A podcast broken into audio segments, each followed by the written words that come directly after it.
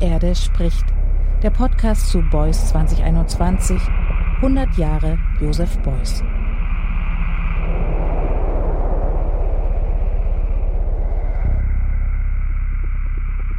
Herzlich willkommen zu einer neuen Folge von Die Erde spricht, dem Podcast zu Beuys 2021 100 Jahre Josef Beuys.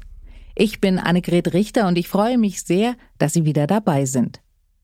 Laufen ist eine Bewegung nach vorne, sagt aber nichts über die Richtung aus.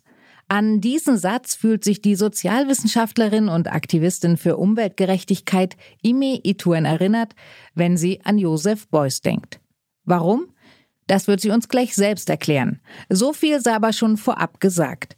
Diese Folge von Die Erde spricht wird sich darum drehen, ausgehend von Joseph Beuys und seinem Vermächtnis, problematische Denkmuster zu reflektieren, die sich auf gewaltvolle Weise immer wieder reproduzieren. Auch heute, auch im Werk von Joseph Beuys. Hierarchien, die allen Arten von Ungerechtigkeit zugrunde liegen, von Rassismus bis Sexismus, von Ableismus bis Klimaungerechtigkeit. Zu all diesen Themen spricht Emi Ituen, die selbst Teil des BIP OC Klima- und Umweltgerechtigkeitskollektivs Black Earth ist, mit Dr. Emilia Reuk.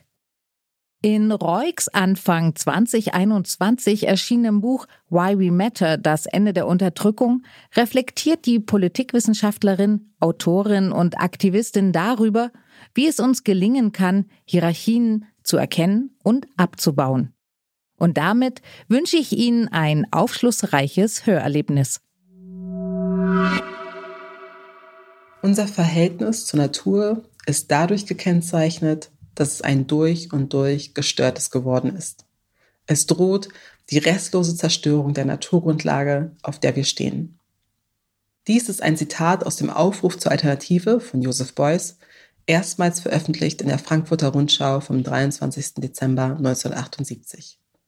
Dieser Aufruf richtet sich an alle Menschen des europäischen Kultur- und Zivilisationskreises. Das lässt uns Beuys gleich in der ersten Zeile des Aufrufs wissen. Ich bin Ime Itwin. Als Sozialwissenschaftlerin und Aktivistin für Umweltgerechtigkeit beschäftige ich mich schwerpunktmäßig mit Kolonialität und Rassismus in der Umwelt- und Klimakrise. Beuys gilt heute als einer der bedeutendsten deutschen Künstler der Nachkriegszeit und wird vor allem für den Satz Jeder Mensch ist ein Künstler erinnert. Aber auch die Auseinandersetzung mit Ökologie, Naturschutz und Kapitalismuskritik durchziehen seine Werke, Aktionen und politisches Engagement. Für mich wird Beuys Vermächtnis genau an diesem Punkt interessant.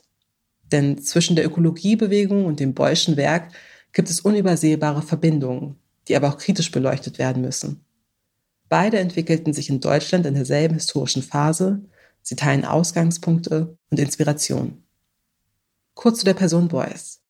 Er lebte von 1921 bis 1986, meldete sich 1941 mit 19 freiwillig zur Luftwaffe der deutschen Wehrmacht. Nach dem Krieg beginnt Beuys seine künstlerische Laufbahn. Er ist auch politisch aktiv, unter anderem als Mitbegründer und Kandidat der Grünen.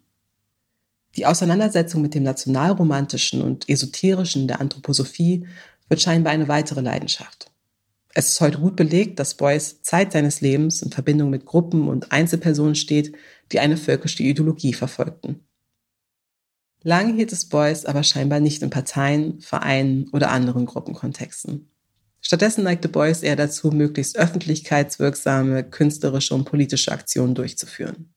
Ein Beispiel dafür ist die Aktion namens Stadtverwaltung statt Stadtverwaltung oder auch 7000 Eichen, mit deren Umsetzung Beuys 1982 auf der Documenta 7 in Kassel begann und die erst 1987, knapp zwei Jahre nach seinem Tod, ihren Abschluss fand. 7000 deutsche Eichen. Das war die Idee. Die Eiche ist ein mythenumwogener Baum, dessen Attribute zuletzt in den 1930ern von den Nationalsozialisten als urdeutsch vereinnahmt und umgedeutet wurden. 7000 deutsche Eichen. Bei mir hinterlässt diese Idee einen unangenehmen Beigeschmack. In der Umsetzung wurden auch andere Bäume gepflanzt, weil sich einfach nicht genug Setzlinge deutscher Eichen finden ließen.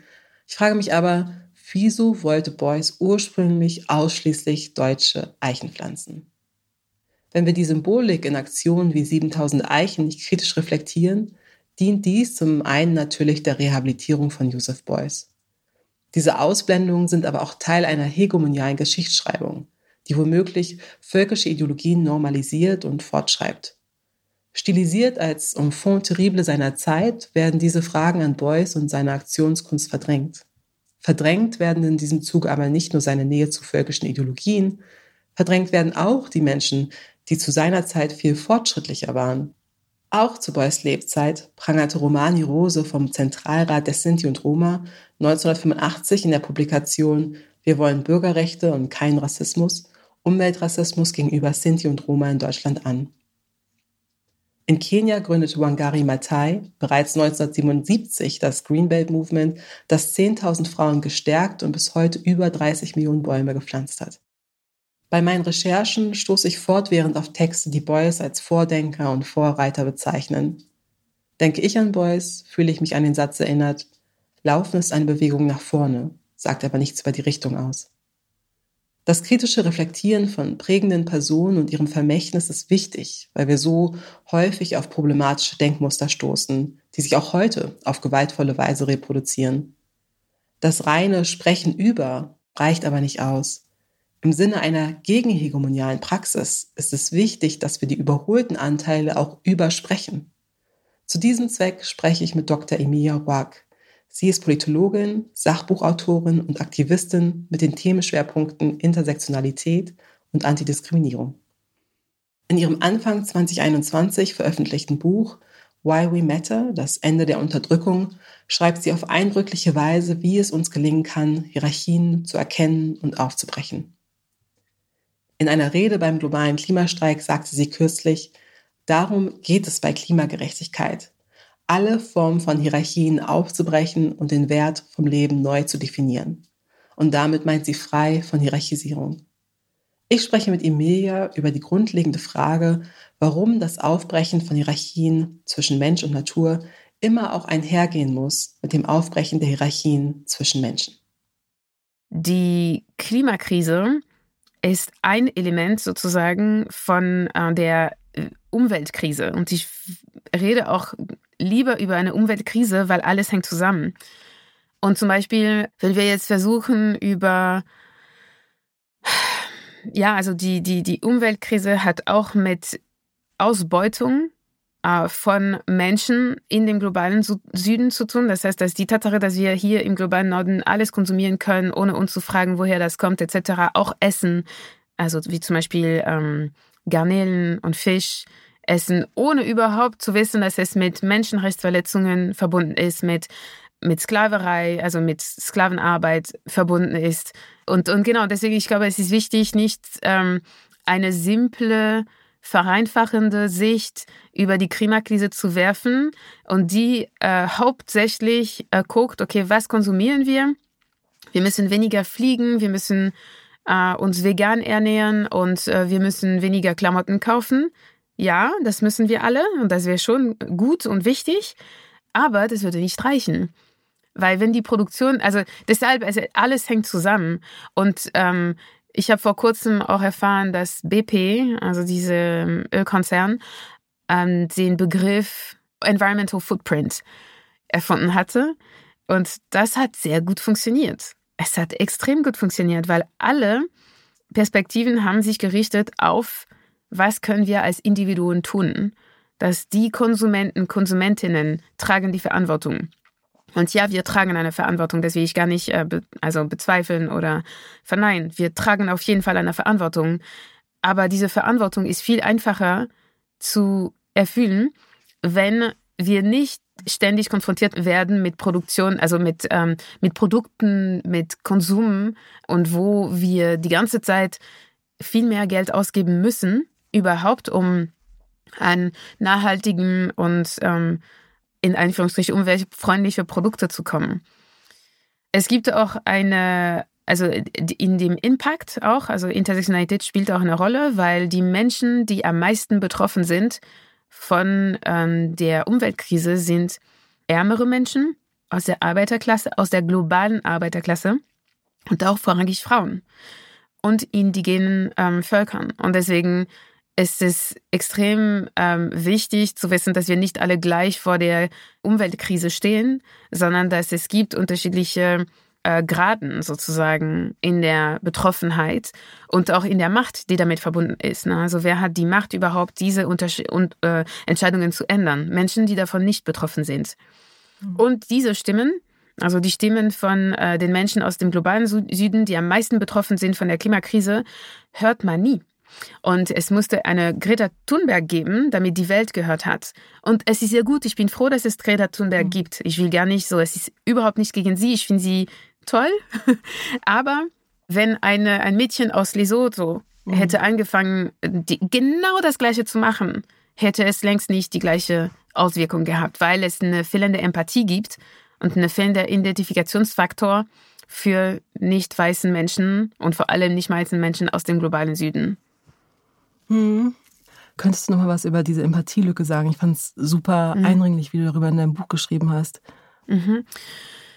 Ähm, die Empathielücke bezeichnet die mangelnde Fähigkeit von den Menschen aus den dominanten Gruppen, sich mit Menschen, die marginalisiert, unterdrückt und minorisiert sind, äh, hineinzuversetzen und in ihnen hineinzuversetzen und sich mit ihnen zu identifizieren. Und das führt dazu, dass sie überhaupt keine Verbindung mit dem Schmerz, mit, dem, mit den Gefühlen, mit der Situation von diesen Menschen. Und das kommt aus ähm, Repräsentation sehr viel. Das heißt, dass zum Beispiel wir als Mädchen haben gelernt, uns in Jungs hineinzuversetzen, uns mit ihnen zu identifizieren. Und wir haben ein sehr klares Bild davon, was es ist, also genau, wie wenn ein Junge ähm, Gefühle fühlt, dann fühlen wir das auch mit, weil wir das gelernt haben, weil über 80 Prozent der Protagonisten in den Kinderbüchern, in den Filmen, in den Comicbüchern, also ich habe viele Comicbücher gelesen oder in, in Liedern, überall sind Jungs und Männer.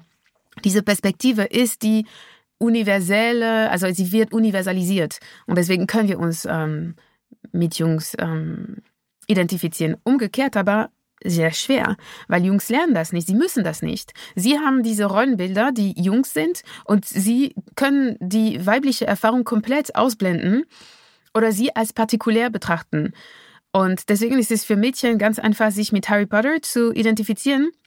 Aber für Jungs sich mit Elsa zum Beispiel, also ich gebe jetzt dieses Beispiel, weil es ist jetzt im Moment äh, sehr groß, äh, zu identifizieren, geht nicht. Ja, und niemand würde das bezweifeln. Es gibt vielleicht hier und da ein paar Ausnahmen, aber generell ist es so. Und es ist auch das Gleiche mit weißen Menschen und schwarzen Menschen. Und mit globalen Süden und globalen Norden natürlich auch. Das heißt, dass der globalen Norden, auch wenn es eine winzige Minderheit ist in der ähm, Weltbevölkerung und auch geografisch gesehen, weil wir sehen, dass ne, die Mappe, die wir haben von, dem, von der Welt, ist auch falsch. Also die Proportionen sind falsch. Äh, der afrikanische Kontinent ist viel größer, als wie er, er dargestellt wird im Moment.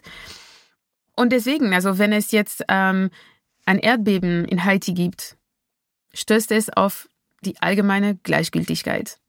Also ich übertreibe jetzt wirklich nicht. In unseren Kreisen sehen wir, nee, doch, also Menschen sind berührt davon, aber wenn wir auf größere Ebene gucken, mhm.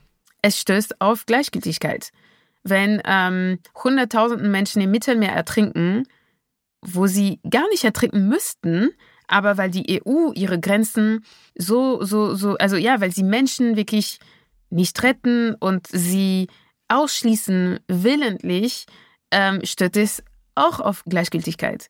Hm. Wenn eine Attacke in Paris, eine Terroristattacke in Paris oder in Berlin passiert, dann ist eine ganz andere Geschichte.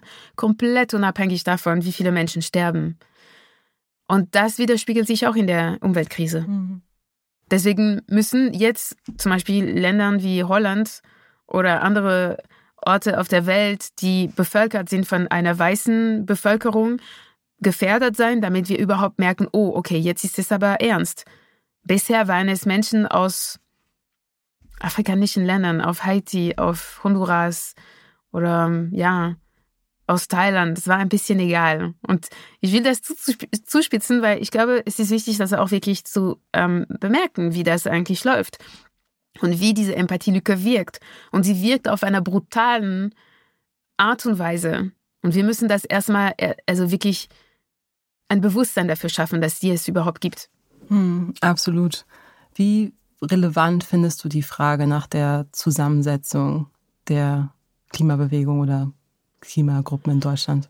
Ich finde sehr relevant, wie überall. Also wir reden jetzt nicht von Augenfarbe oder Fußgröße und sagen so, oh, aber die Mehrheit der Menschen in der ähm, Klimabewegung haben Fußgröße 38. Nein, weil da sind eben bedeutungslose äh, Merkmale. Hautfarbe, Geschlecht, ähm, Sozialschicht sind keine bedeutungslose Merkmale. Und deswegen ist es ganz wichtig.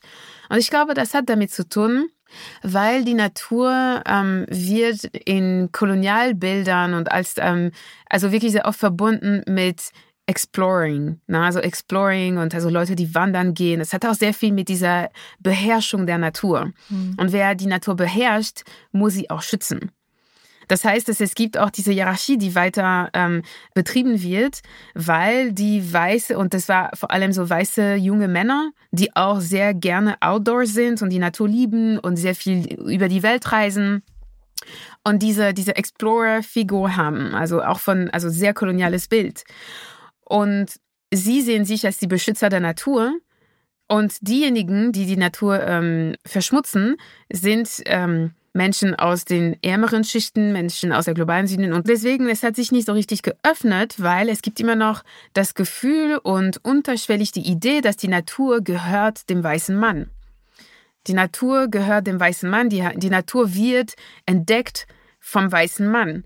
Es ist unterbewusst und es sind so wirklich so in unserem kollektiven Unterbewusstsein Bilder, die sehr tief verankert sind. Und deswegen müssen wir das ändern, weil die Natur gehört niemand. Es ist nicht, dass die, die Natur gehört allem. Nein, die Natur gehört niemandem. Hm. Was meinst du genau, macht das auch mit den Lösungen, wenn Gruppen so homogen aufgestellt sind und halt vor allen Dingen in vielerlei Hinsicht privilegierte Positionen vertreten sind?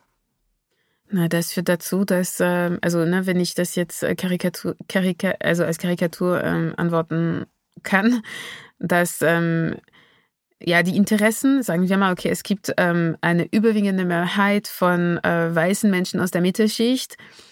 Mm, und dann es wird darum gehen, ähm, dass äh, die Wälder und die Freizeitorte und die Natur schön bleibt und dass ähm, genau, dass diese Scenery, diese traumhafte Scenery sozusagen wiederherstellt wird.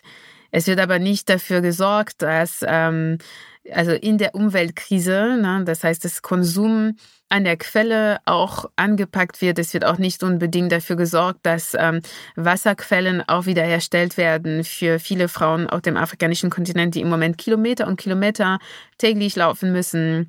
Es wird nicht äh, unbedingt dafür sorgen, äh, dafür gesorgt, dass ähm, Infrastruktur gebaut wird in Ländern wie Haiti, die sehr anfällig sind für ähm, Erdbeben zum Beispiel. Und es wird auch nicht unbedingt darauf geguckt, äh, wie sehen die äh, Asyl- und Migrationspolitiken, die auf jeden Fall eine wichtige Rolle spielen werden, weil viele Menschen, die von der Umweltkrise betroffen sind, müssen migrieren. Die müssen das. Die, also es ist eine Notwendigkeit. Mhm. Genau, deswegen, also die multiplen Perspektiven sind nötig auch für die Lösungsfindung. Es ist extrem wichtig. Also zum Beispiel, wenn wir ein Problem haben und nur eine einzige Perspektive drauf werfen, dann werden die Lösungen auch eindimensional sein und dementsprechend weniger effektiv. Ja. Ich frage mich immer wieder auch, was so der Unterschied ist oder wo wir die Grenze ziehen können zwischen Fürsprechen und Bevormunden zum Beispiel auch für Umweltgerechtigkeit, für soziale Gerechtigkeit und gleichzeitig das ja auch zu tun mit einem Set, also gerade wenn wir jetzt an globale ähm, Umweltgerechtigkeit denken, mit einem Set von Privilegien. Mhm. Also wo hört Fürsprechen auf und wo beginnt quasi Bevormundung? Ähm, Bevormundung passiert ab dem Moment, wo die Menschen sich in der Lage fühlen, für andere zu sprechen und besser zu wissen, was diese Bedürfnisse sind. Und auch, ähm, also es, es setzt auch eine gewisse, einen gewissen Überlegenheitskomplex voraus. Und das ist auch dieses Bild. Ne? Also das heißt, dass die zivilisatorische Mission, die ähm, dem Kolonialismus zugrunde lag, beruht auf die Infantilisierung von den kolonialisierten Menschen. Das heißt, sie wurden als die Kinder, diejenigen, die nicht völlig entwickelt sind und äh, die Termini haben wir immer noch. Also wir reden von Entwicklungsländern. Das heißt, dass diese Menschen haben sich nicht noch nicht entwickelt zu dem Level von den entwickelten Ländern und den entwickelten Menschen.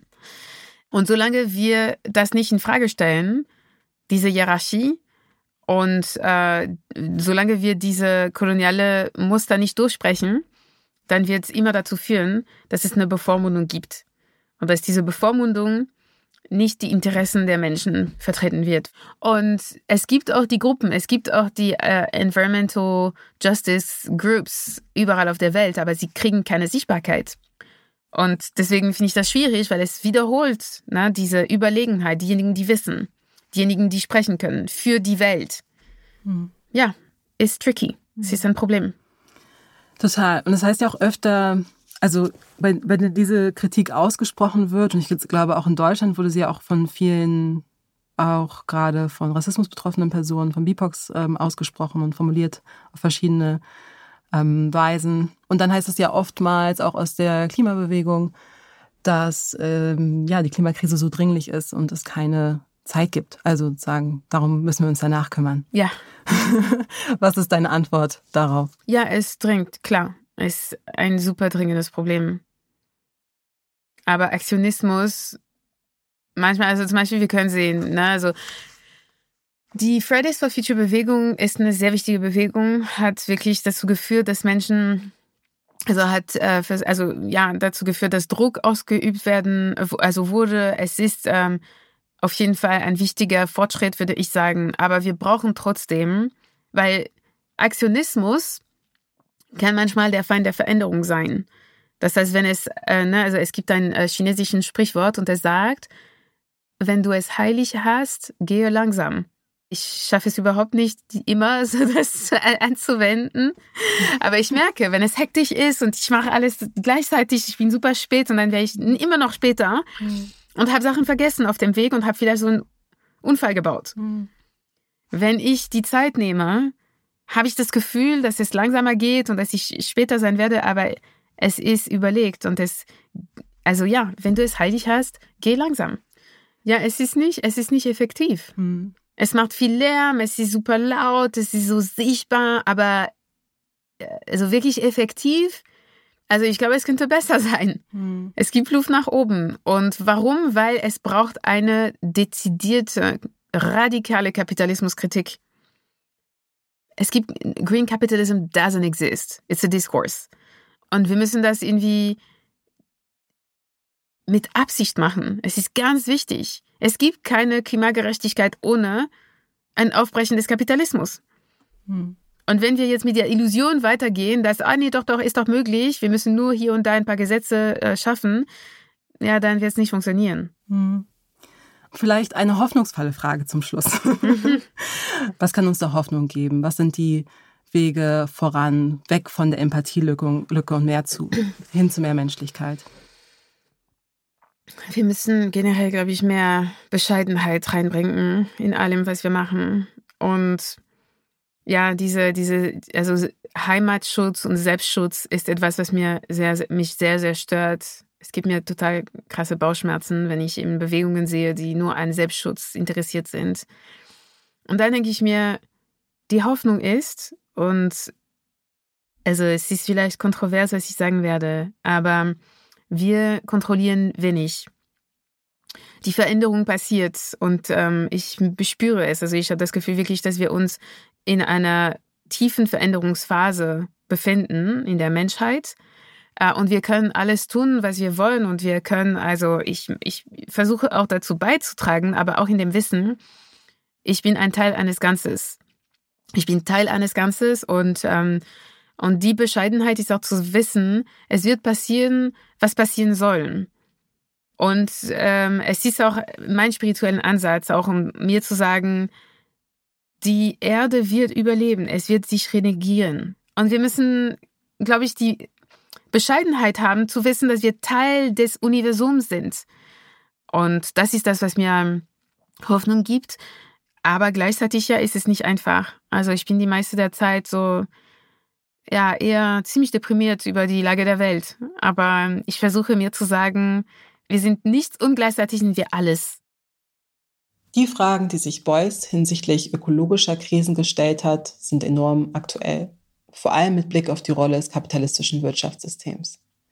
In diesem Punkt gebe ich Beuys recht. In unserem in Anführungsstrichen europäischen Kultur- und Zivilisationskreis, wie Beuys es 1978 formulierte, brauchen wir dringend eine Verhältnisneubildung zwischen Menschen und zwischen Mensch und Natur.